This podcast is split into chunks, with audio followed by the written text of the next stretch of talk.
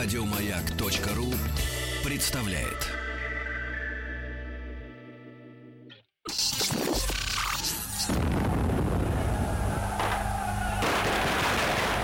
Граждане министры Временного правительства, именем Военно-революционного комитета объявляю ваше Временное правительство арестованным. Это мы Завершается пролетарская революция нашего экономики. Именем революции. Друзья мои, итак, э, сто лет Сто лет мы совсем скоро отметим э, со дня очень печальных э, событий. Февральская революция 1917 года.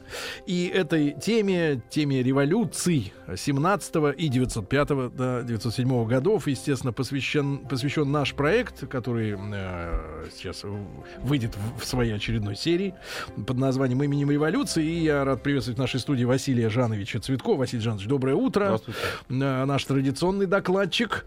Э, доктор исторических наук, профессор Московского педагогического государственного университета. Ну и наша тема это и первая русская революция, и мы неделю назад с вами обсуждали русско-японскую войну, да, с чудачествами э, государственной пропаганды. В том числе, да. Вот, потому что, э, э конечно, обвинять э, соперника в том, что он является придурком, вот, а потом терпеть от этого придурка поражение, ну, по факту, ну, да. Э, как-то особенно, как-то больно. Да. Вот, и мы поговорили о поражении в Цусиме, угу, да, угу. о поведении нашего флота, о, о шпионах, которые были, естественно, при строительстве порта Артура, да. да в том числе, вот, и э, наша тема также будет сегодня и кровавое воскресенье, но чуть-чуть отступим, да, назад. Mm-hmm. Пожалуйста, Василий Жанович. Ну, наверное, имеет смысл, вот если переходить к событиям уже вот первой русской революции, а, как эм, позднее ее Ленин называл, генеральная репетиция Великого Октября, это вот уже а, после 17 года он такие слова, такую оценку ей давал, то, наверное, имеет ну, смысл... потом-то виднее. Э, ну да, конечно. А, наверное, имеет смысл э, вот сказать о той работе подготовительной, которая велась э, и безотносительно даже к русско-японской войне.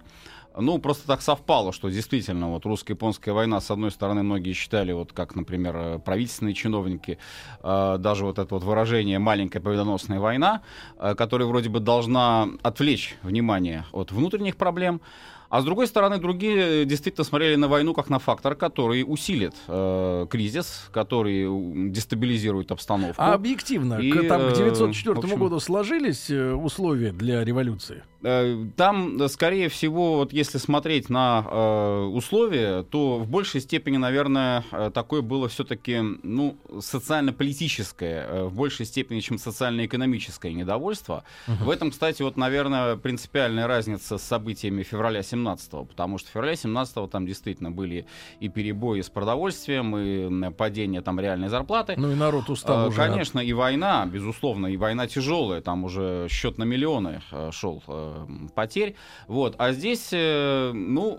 От чего устали неожиданные... товарищи? А? Товарищи, от чего устали? Не 900? то чтобы устали, а скорее здесь вот как раз такие, наверное, были ожидания угу. перемен ожидание перемен э, именно в политике. И вот еще на, в первой передаче нашей мы говорили о том, что э, в обществе стали усиливаться, стали распространяться вот такие настроения, что э, власть э, должна идти навстречу народу, власть должна устанавливать контакт с народом. А э, под народом кто имелся в виду? А под народом имелся в виду как бы трудовой народ. То есть там вот было такое противостояние определенное. Власть это бюрократы, это чиновники, ну и царь как бы, который венчает вот эту вот э, властную пирамиду. А народ это те, кто трудится. В общем, там даже и такое понятие было труженик, то есть э, буржуй он, может быть, и не народ, потому что он э, живет там за счет процентов каких-то, э, или какой-то там, не знаю, дивиденды с э, сдачи земли в аренду, какой-нибудь лендлорд, да, вот можно его народом назвать, лендлорда? Нельзя. А вот тот, кто там в поте лица добывает свой хлеб, это вот как еще с традицией э, русских народников, э, с традицией вот такого либерального движения, ну, вот это, конечно, народ. А идти навстречу, это значит что дать-то? А, прежде Чё всего, хотели? вот как раз возможность, чтобы э, власть э, слышала, условно говоря, нужды народа. А как это можно сделать? Это можно сделать, вот в большинстве э, случаев э, к этому как бы приходили выводу, это можно сделать через введение каких-то представительных структур. И вот начинается мечта о Конституции. Но Начинается были мечта- какие-то, были какие-то случаи глухоты э, яркие, Ну, наиболее... которые к э, этой мысли подводили? Или что? Конечно, наиболее яркими вот в этом смысле примерами э, общественность либеральная э, выдвигала, э, ну, к примеру, вот тот же самый адрес Тверского земства при вступлении на престол Николая II, когда земцы, ну, так, попросили о том, что вот можно было бы ввести какое-то там представительное управление, э, им было сказано оставьте бессмысленные мечтания. Аналогично, э, допустим, э, очень остро этот вопрос э, поднимался, хотя насколько он действительно был обусловлен, это э, сейчас до сих пор идут споры. Вопрос об отсутствии университетской автономии для студентов. Вопрос э, о наличии цензуры в прессе. Э, То есть вот эти вот свободы, либеральные демократические свободы, э, в том понимании, насколько вот общественность считала, что они нужны для страны, их не было. Поэтому вот давайте мы э, эти свободы вернем. И вот что интересно, в данном случае, э, допустим, позиции социал-демократов, и нас ведь еще начинают формироваться первые партии политические. А, Тоже это важно отметить. Почему? Потому что у нас не было закона о партиях. Существование партий, каких бы то ни было, даже проправительственных, э, в принципе, запрещалось. Э, Только после 1905 года было это разрешено. А, И вот они начинают в подполье как бы такие протопартии создаваться. Ну, одна из э, ярких таких э, партий, конечно, это РСДРП. И вот программа минимум РСДРП и э, те надежды, которые вот возлагали на перемены э, к лучшему Конституции, те же либералы, либеральные демократы, они почти по всем пунктам совпадали. И вот это интересно. А большевиков, кстати говоря, чтобы мы понимали, ну там большевики, меньшевики и вообще РСДРП, это в нашем понимании политического спектра, это левые или правые? Э, Это, Или безусловно, центристы? левые. Или- это, или безусловно, ультралевые? левые. Э, Не ультра, пожалуй, пока еще, потому что вот если исходить из программы минимум, которую э, и Ленин сам ни в коем случае не отрицал, он считал, что это база, необходимая для того, чтобы продвигаться дальше в программе максимум. Э, 903 год, лондонский второй съезд РСДРП, пока еще единая, хотя там уже наметился как бы вот такой раскол по вопросу об уставе партийном на меньшевиков и большевиков, но пока еще единая партия, она провозгласила прежде всего э, необходимость добиваться демократических свобод, ограничения самодержавия, а то даже, может быть, и свержения самодержавия, э, если удастся, конечно, это осуществить. А потом уже на основе этого дальнейшая там, демократизация страны. И вот э, к чему, собственно, это нужно иметь в виду. Э, опять же, вот э, легальная общественность, э, которая не в подполье была, это земцы, это представители городских дум, э, по большому счету выступали с похожими же лозунгами. И были факты сотрудничества, действительно. Ну вот возьмем те же легальные марксисты. Струва, из них самый известный такой наш мыслитель, э, русский философ. А, Начинал-то ведь он как легальный марксист. А, Ленин потом говорил, что вот газета «Искра», первая газета, первая пресса, которая вот действительно стала таким родоначальником э, революционного движения, она на своих страницах э, печатала в том числе и э, такие либерально-демократические статьи. То есть здесь не было разногласий. А, И такой был вот единый поток. И он шел, этот единый поток, по большому счету, на протяжении даже почти всего 905 года. А, В общей колонне, вот этой вот оппозиционной колонне, шли вместе и либералы, и социал-демократы. Потом они резко разойдутся. После октября э, социал-демократы станут на курс вооруженного восстания, а либералы скажут, что, в общем, достаточно уже вот этого манифеста знаменитого. Но это будет чуть позже. Пока все идет вместе, пока идет вот все параллельно. Условно говоря, там Ленин и Милюков, так грубо, если сравнивать, да, ну пока вот они идут нога в ногу. Вот. А, и, э, опять же, власть. Вот э, тоже ведь, э, с одной стороны, можно сказать, что ничего не происходит, э, и какие-то там, я не знаю, бунтари, одиночки, революционеры м, ерундой Шпионы. занимаются. Да, естественно, агенты влияния там и прочее, прочее. Вот.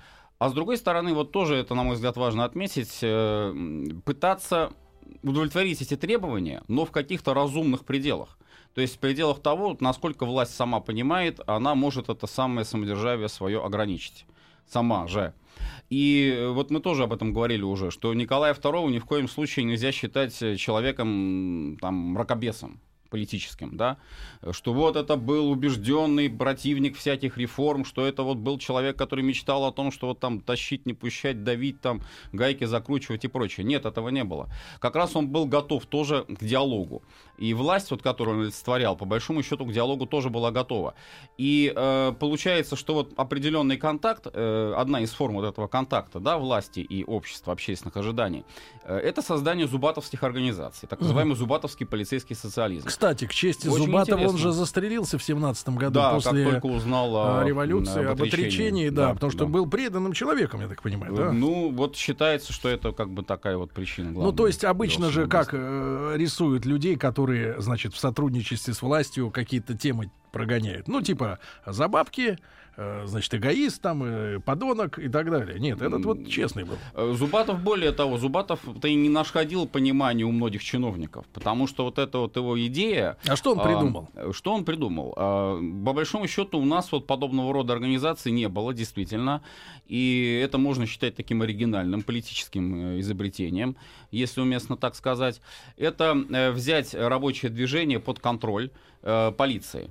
То есть не противопоставлять власть и общество, а как бы дать возможность э, найти вот эти точки соприкосновения. Если рабочих интересуют там какие-то экономические вопросы, вот, пожалуйста, есть рабочее законодательство, есть э, там ограничения рабочего дня, есть, э, допустим, какие-то ограничения там на предпринимателей э, по штрафам. И если э, предприниматель это нарушает, то почему обязательно сразу нужно строить баррикаду, выходить на улицу? Давайте вот э, мирно решим это все за столом переговоров. Э, и э, вот эта канализация, условно говоря, протестных настроений Зубатовым как раз была опробирована сначала в Москве, затем в Петербурге. Э, ну, в Москве ему было проще, конечно, поскольку он получил поддержку, официальную поддержку от э, официальную великого тайну? князя Сергея Александровича. Нет, от официальную, явную. открытую, явную, конечно, в том-то и дело. То есть он не был типа там, год, типа поп-гапон, да, как бы э, такой Ну, тайный. с Гапоном отдельная история, да. в общем, тоже интересная личность достаточно. Э, 904 год, э, когда вот с одной стороны либеральная и социал-демократическая общественность, она идет на такую оппозиционную, э, еще даже войны нет, угу. э, вот в таком разгаре, вот как там, поражений больших еще нет. Но уже, допустим, есть недовольство определенное. В частности, есть такая банкетная компания. Да, да, Почему да. интересно банкетная компания? Это вот чисто земское изобретение. Э, и отмечали в основном э, главный вот как бы юбилей э, это 40 лет судебной реформе, 40 uh-huh. лет судебных установлений. Ну, не круглый юбилей, не круглая дата, но тем не менее, вот повод вроде бы для того, чтобы собраться, заявить uh-huh. о том, что вот был Благоприятный реформатор. предлог для политического собрания, да? Такой? Конечно, конечно. Был реформатор Александр II, и давайте вот то же самое сделаем и сейчас. А с другой стороны, э, Зубатов, с другой стороны, вот полицейская э, такая направленность, что полицейский не страшный, что полицейский это человек, который, Друг. с которым, да, именно, с которым можно найти контакт, и э, власть тоже как бы может идти на контакт. Вот такая идея, которая была у Зубатова. Почему его и называли еще зубатовский социализм? И Ленин, э, ну, по большому счету, он не только чтобы как-то очень критично к этому относился, к зубатовщине, а в его э, статьях проскальзывает такая мысль, что, э, может быть, это даже... Э, нет, нет, как ни странно.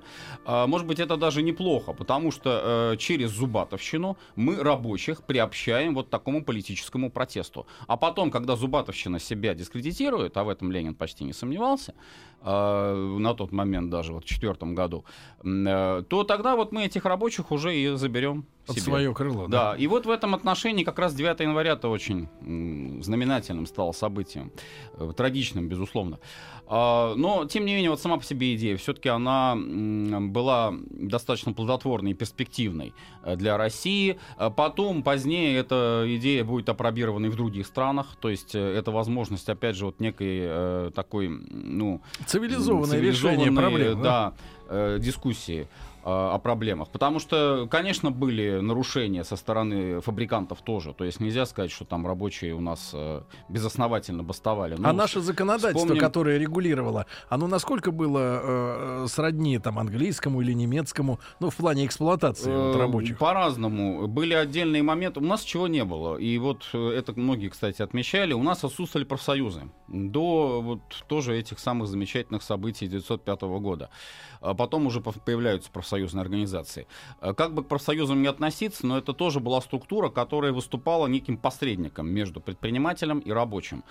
Э, здесь, раз профсоюзов нет, то тогда власть берет на себя как бы эти функции э, посредника между э, предпринимателем и рабочим. Власть выступает, фабричный инспектор выступает, приезжает на завод и разбирается. Вот почему там, допустим, фабрика э, Савы Морозова, из-за чего там Морозовская стачка началась, и потом, собственно, фабричное законодательство, почему там нарушаются права рабочих.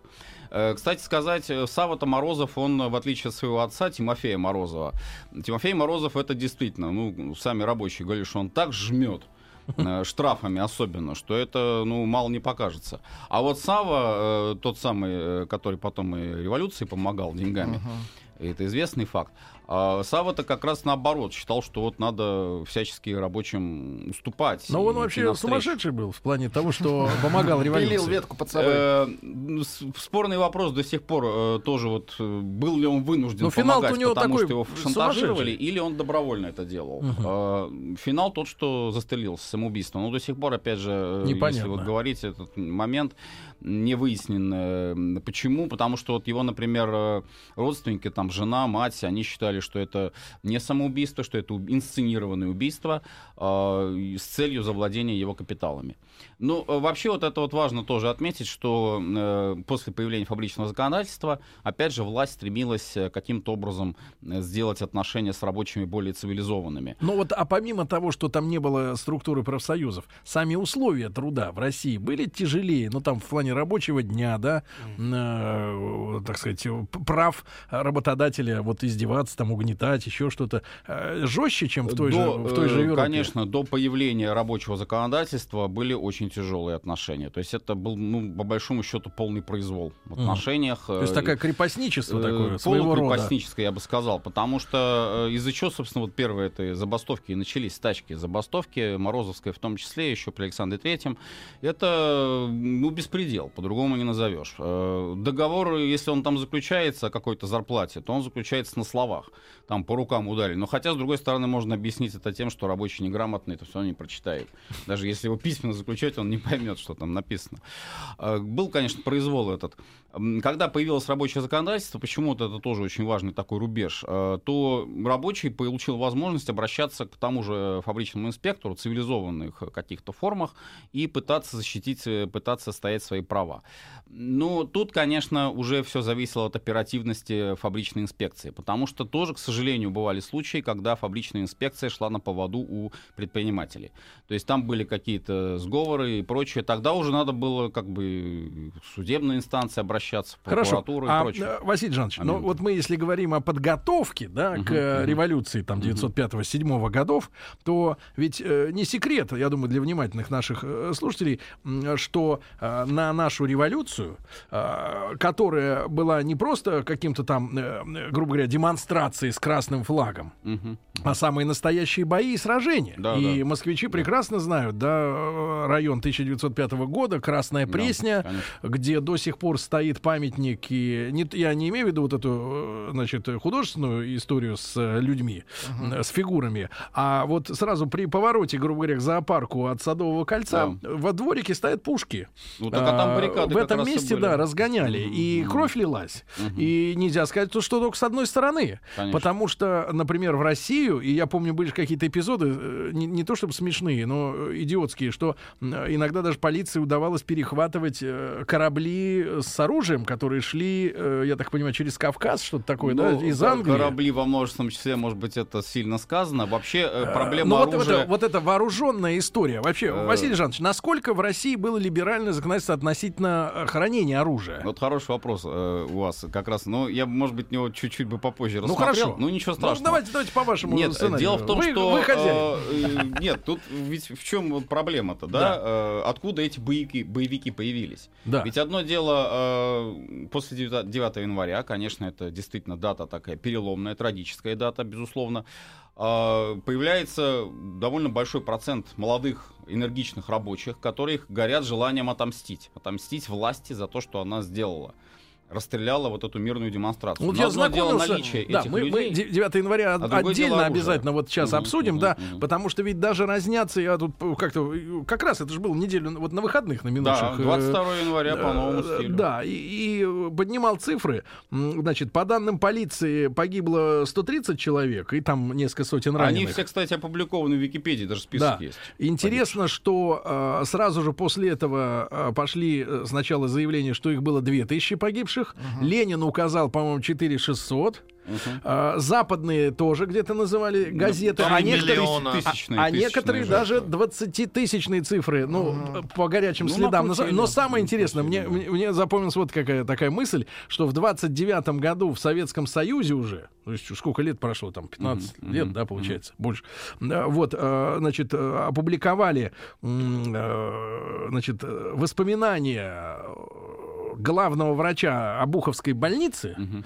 Потому что ходили слухи, что 130 жертв это типа официально, а всех остальных вот эти мульоны убитых, их расписки, растаскивали по подвалам больниц, по моргам, незаконно, по полицейским управлениям. Вот, и чувак, который был, э, ну, извините за просторечие, да, главным врачом в то время э, Обуховской больницы, говорит, что, в принципе, цифры там в 130, они правда. То есть никаких схронов э, с трупами не было. И, и вот это все было раздуто.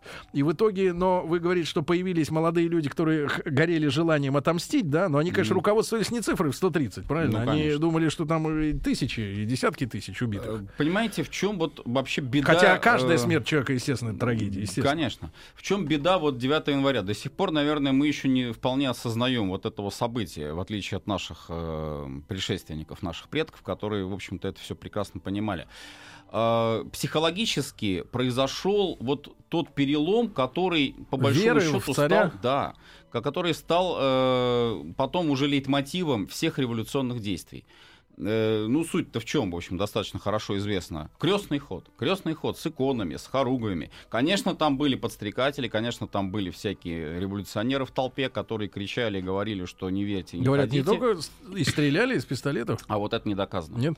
Нет, это э, есть версия, якобы, что были выстрелы, но в любом случае убитые, даже не убитые, а раненые там офицеры и солдаты появились к вечеру 9 января, когда ну, просто э, по отношению э, к любому офицеру, вот, который на улице идет Питера, там очень накалилась об- обстановка. Буквально через э, там час То есть после человек в форме расстрела, враг. человек в форме уже, все, вот Враг. они его останавливали, начинали избивать. Василий Жанович, отли... на этой острой, остром моменте, да, прерываемся на выпуск новостей новостей спорта. Василий Жанович Цветков, доктор исторических наук, сегодня с нами. О событиях 905 года сегодня говорим.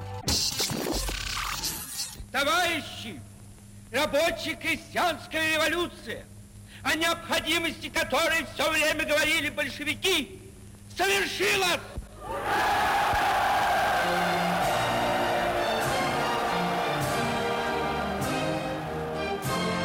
Именем революции. Итак, друзья мои, с Василием Жановичем Цветковым, доктором исторических наук, профессором Московского педагогического государственного университета. Продолжаем мы наш любопытнейший разговор. Друзья, мы разбираемся с вами в нашей собственной истории.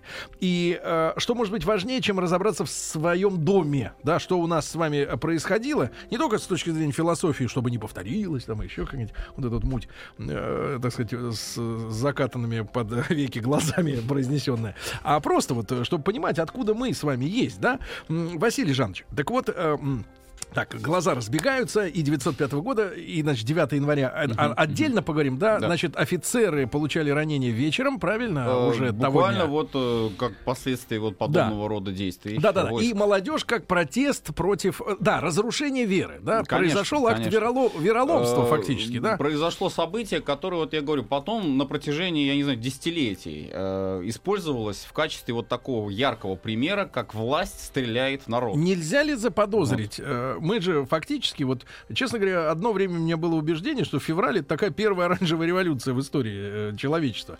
Вот, э, потому что уж, вот смотрите, э, все понимали, что царь, да, э, на протяжении столетий реально столетий в сознании русского человека это основа вот государства.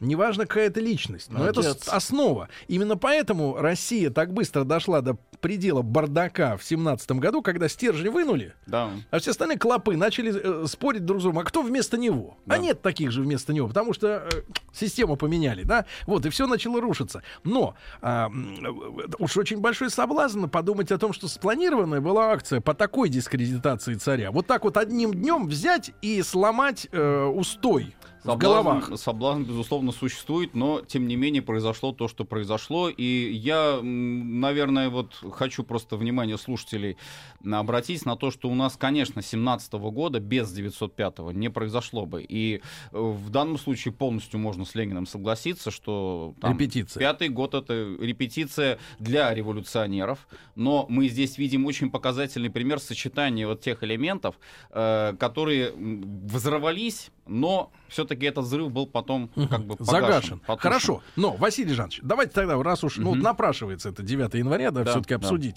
Э, э, Там же, я так понимаю, рабочие шли, да, но вот маленькая предыстория. А предыстория- А как они решили идти именно в этот день, как они сговорились? А Потому вот что раз, колонны шли с разных... э, Из Колпина конечно. люди шли. Вот как раз предыстория это интересно. Э, Дело в том, что вообще все началось э, с элементарного конфликта на Путиловском заводе. Рабочий конфликт, вот то, о чем мы уже сегодня говорили.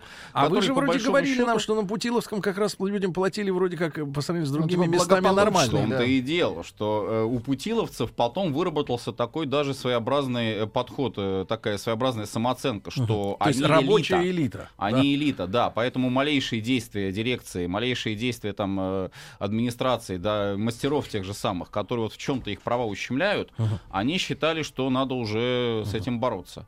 М, И действительно, это элита пролетариата э, питерского, тут уж чего говорить. да, квалифицированные. А, Ну, как говорили, э, даже вот когда забастовки проводили, была такая фраза в ходу «Медведь начнет, медвежата подойдут». То есть медведь имелся в виду Путиловский завод, а медвежата — это все остальные заводы. То есть если Путиловский завод да, подает пример, то потом уже все остальные по его примеру и повторяют. И это же и в семнадцатом году повторилась эта ситуация, в феврале семнадцатого года. Забастовок, все, дело-то пошло.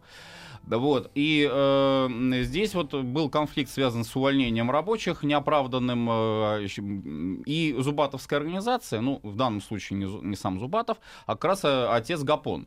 А, вот этот вот союз фабрично-заводских рабочих, который, э, как тоже, в общем-то, вот интересный такой момент, пользовался очень большим покровительством начальника полиции питерской Фулона.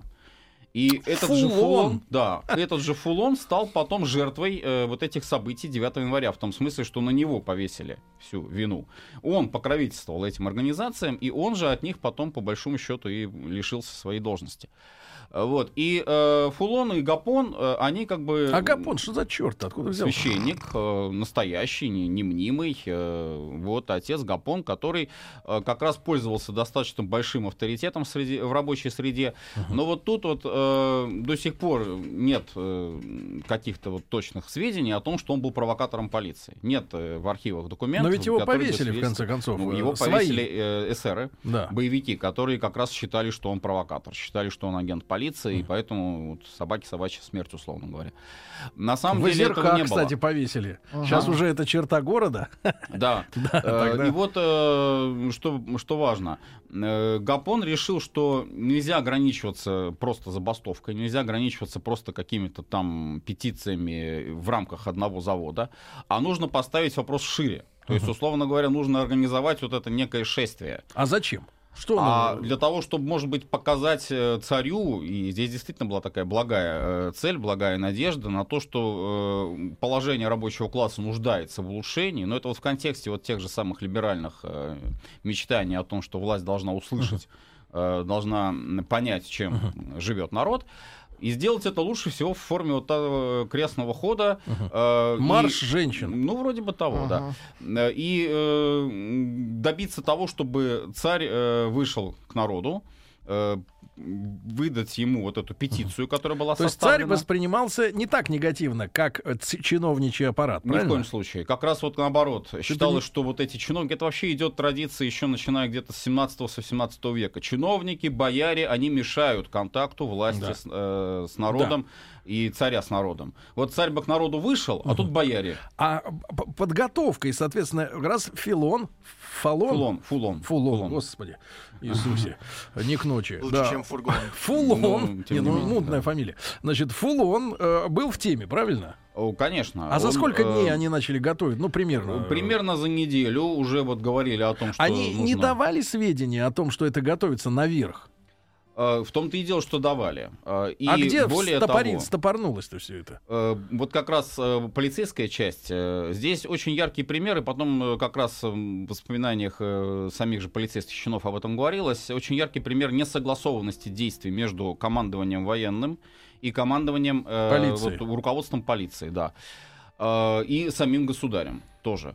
Потому что э, это совершенно стопроцентно известный и доказанный факт, что самого-то государя в это время в Петербурге не было. А он был в теме, селе. что 9 января будет это вот все закручено. А, вот что именно так все это произойдет, нет, конечно. То есть э, ему докладывали, что рабочие собираются подать петицию. Но прошу прощения, петицию можно подавать ведь в разной форме. Можно там выбрать какую-то делегацию, пустить ее, как говорится, по этажам, по инстанциям, там, ну даже каких-то, может быть, несколько человек э, для встречи с царем. А можно провести вот этот крестный ход, как раз на который и надеялся Гапон, и надеялись те, кто, по большому счету, тоже считали, что это очень эффективная Почему же тогда Николай Саныч, как и в семнадцатом году это произошло, ну тогда он уехал в Ставку, э, почему он не был э, в зимнем? Ну, по-разному это э, вот оценивают. Есть мнение о том, что, конечно, ему надо было выйти к народу. Причем это мнение со стороны э, самих же представителей власти об этом писали, что вот если бы это произошло, свидание, э, условно говоря, царя с народом, то, конечно, не было бы этих жертв. С другой стороны, говорят о том, что почему он это обязан делать. А, Почему сами рабочие вот такую форму выбрали? Ведь их предупреждали. И действительно, э, есть э, тоже сведения, и были опубликованы э, документы, листовки, в которых были предупреждения, что в случае, если будут проводиться вот подобного рода шествия, то э, войска э, гвардии, войска э, петербургские, э, которые стоят в Петербурге, вынуждены будут применить силу. То есть здесь были некие такие предупреждения. Но вот для массы, для рабочей массы, а здесь именно массовое движение, э, вот подобного рода угрозы или предупреждения, как их там назвать, э, да, они казались настолько неправдоподобными. И нелепость. И нелепыми, конечно. Ну как, могут же быть может русская армия стрелять в армия русский стрелять народ? в собственных Да. людей? Это бред. Нет, конечно. Тем более, если они пойдут не с красными знаменами, а если они пойдут с хоругвами и иконами. Так куда Саныч, Невозможно Николай Саныч-то уехал? Он был в царском селе как раз в это время, и э, вот тоже я и говорю, что до сих пор э, идут споры о том, э, там, сделал ли он это сознательно или по неведению. Но факт тот, что после событий, здесь он и дневнике это писал, это признание его, что это события очень страшные, трагические, и попытки каким-то образом, ну вот тоже как после Ходынки, Оплатить, найти, ну да, возможность э, как-то сгладить вот эти вот э, эффект, и в том числе вот это знаменитое решение, и тоже ни в коем случае нельзя о нем забывать, это решение связано с тем, что государь, э, опять же, из э, фондов императорской фамилии э, выплачивает пенсии э, всем семьям э, погибших. Вот эти все официальные погибшие как раз. Почему, кстати, потом э, выросло э, число пострадавших из-за претендентов вот на эти пенсии. М. И потом стали говорить о том, что вот вроде бы как мы тоже там пострадали и так далее. Но все-таки вот официальный список он был, он есть, и как бы платили по нему. А Но, тем не менее, э, тем не менее, да. мы сегодня что выяснили, да? При всем там, при всем так симпатии или антипатии, но в- у кого как, э, друзья мои, к героям тех лет, но э, был в курсе царь все-таки, да, к сожалению. Э, А, То, что шествие будет к Зимнему ну, опять дворцу. же, это именно э, информация, которую вот он имел. Эта информация гласила о том, что это просто собираются подать петицию, что это не будет вот это массовое шествие. Здесь очень э, роковую роль, на мой взгляд, все-таки сыграл э, Владимир Александрович, великий князь э, который как раз э, командовал войсками. И по большому счету это его решение Так. стрелять, это не полиция, это не полицейское решение. Более того, были убиты и среди полицейских тоже. То есть полицейские шли э, во главе э, одной из колонн. Ну, сопровождали. Э, Да, и когда начался вот этот вот расстрел, э, то были убиты и полицейские чины. И полицейский пристав, там один из них пытался вообще, обращался к войскам, к офицерам, что вы делаете, как вы можете стрелять. А почему они открыли огонь, вот самый первый? Потому, А- что, потому что я так понимаю, что колонны же, они в итоге их же как бы не дали им в одном месте встретиться, правильно? Там были несколько э, колонн. Да, кого-то у Нарских ворот остановили, Да, там, я да, так да, понимаю, да. еще где-то еще. Э, ну, были предупредительные выстрелы сделаны. То есть, в принципе, войска действовали по уставу. А устав был такой, что в случае э, вот этих вот массовых шествий, несанкционированных, а в данном случае вроде бы как и не было официальной санкции, а, применять силу, э, стрелять, э, но при этом дать предупредительный выстрел. Предупредительные выстрелы были сделаны, но здесь вот сказался уже эффект массового движения. И э, вот если, Не например, смогли почитать- затормозить.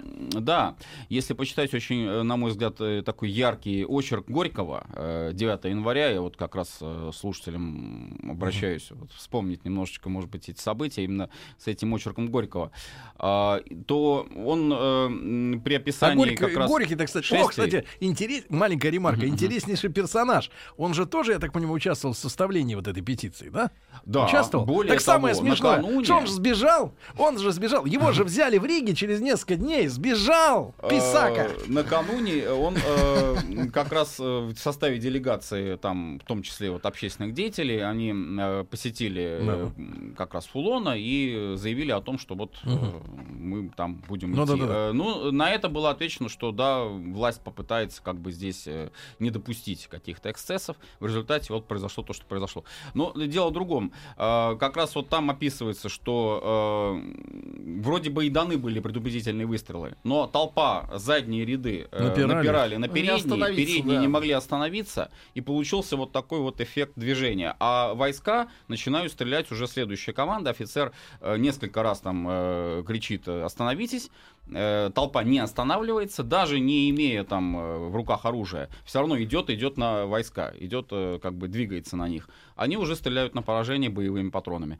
Э, Устав-то такой был, но все равно вот настолько это было страшно для народа, настолько это было непонятно, что у Горького вот опять же в этом очерке там такая как бы психологическая ремарка, что э, стоял такой немой стон вот среди этой самой толпы. Как же это так произошло? Власть стреляет в народ. Такого действительно не было. Прецедентов мы не видели. Ни у Александра Третьего, ни у Александра Второго такие массовые расстрелы какие-то. Да? Ну, помним там восстание декабристов. Но там все-таки были войска. Бунтовщики, Вот. Да, по большому счету. нарушители присяги. А в данном случае Конечно, крестный ход, вот как они пытались это представить. Конечно, я уже говорю, здесь и были э, провокаторы в составе этого крестного хода. Здесь были и э, революционеры, которые говорили, дураки, куда вы идете, вас буду стрелять. И вот как только начинается вот этот вот расстрел, они сразу э, кричат, они сразу говорят, вот уже давайте идем строить баррикады. И через несколько часов в Петрограде появляются баррикады, и начинается уже вот это вот протестное Василий. Жанович Цветков, доктор исторических наук, сегодня с нами.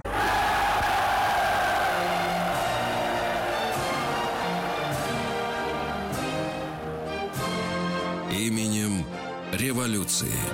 Друзья мои, больно сегодня говорить нам э, в рамках проекта «Именем революции» о событиях э, 9 января 1905 года. И, если, честно говоря, события февраля 17 ну, вот в решениях должностных лиц вот воспринимаются как как-то безрукость, безволие, непрофессионализм. И это тоже можно, кстати, повесить на царя, потому что, ну, фактически он ответственен за назначение, да. Ну, считается, да. Си- за систему, я бы сказал, назначений на ответственные. возглавляет вертикаль. Да, мос- посты, то э, как-то вот с 9 января все вообще как-то грустно, к сожалению. Э, И действительно, солдаты стреляли в людей. Да? Да, ну солдатам-то тоже, вот как э, там потом есть воспоминания, например, как им объяснили-то, почему вот они должны это делать. Ну, во-первых, конечно, это все-таки гвардия, это гвардейцы. Это э, солдаты, которых воспитывали в беспрекословном повиновении, с одной стороны. Элита. С другой стороны, ну, конечно.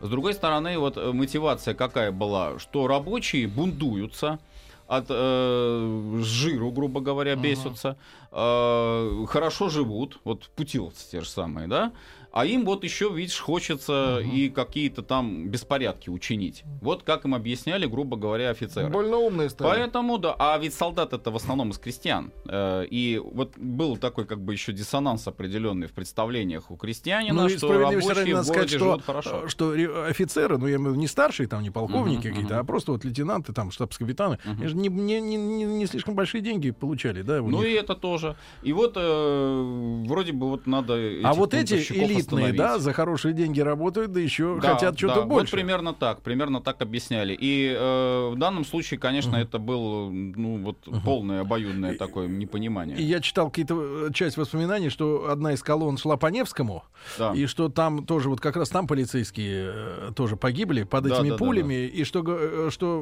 од- одно из воспоминаний было, что мол шла толпа. Но там было, это же воскресенье, воскресная публика, другой, Мгм, другой мгм, клинкор, и что типа якобы и рабочих там было не очень много. Что... Тоже, да, тоже верно. Э, ну, публика-то просто примыкала уже к этому шествию. И, Куда э, идете? Туда идем. Да, идем к царю, идем к нашему батюшке. Батюшка нам э, нас вы, все нам, нас выслушает. И опять же, вот петиция, это текст петиции, вот он очень интересный. Мгм. Поначалу его, когда составляли, там были сугубо экономические требования, просьбы, там по-разному можно назвать. Заканчивалась петиция вообще словами о том, что вот государь, помоги, иначе мы просто умрем.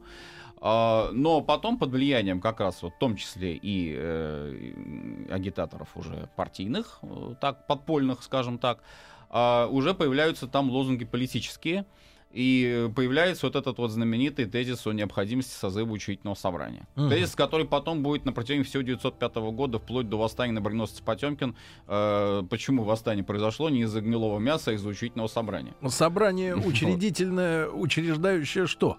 Э, учреждающие вот эти вот законы, конституции и прочее, прочее, права, свободы людей. То есть политические вот эти вот требования начинают уже Не тоже экономика. фигурировать. Нет, не экономика.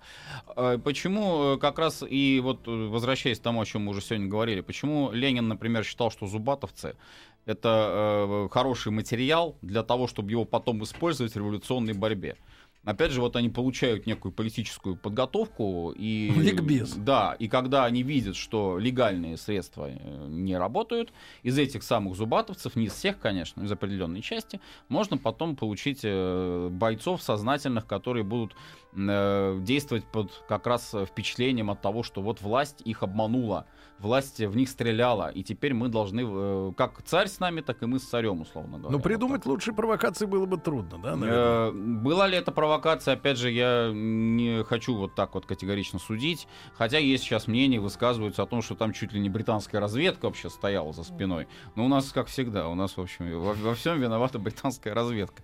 Я, я не хочу отнюдь э, делать вот такого рода выводы. Э, Здесь, скорее всего, именно трагедия, э, которая ну, вот состоялась и которую, конечно, использовали потом революционеры для достижения вот Там о своих- какой численности э, вот этих манифестаций может идти речь Э, Ну, там, э, там десятки тысяч людей были. Причем это ведь не только путиловцы, это действительно, вот вы уже отметили, здесь разные рабочие.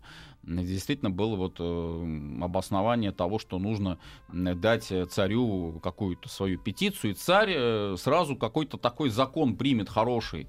Вера вот в светлые законы, э, такая она была, безусловно, у людей.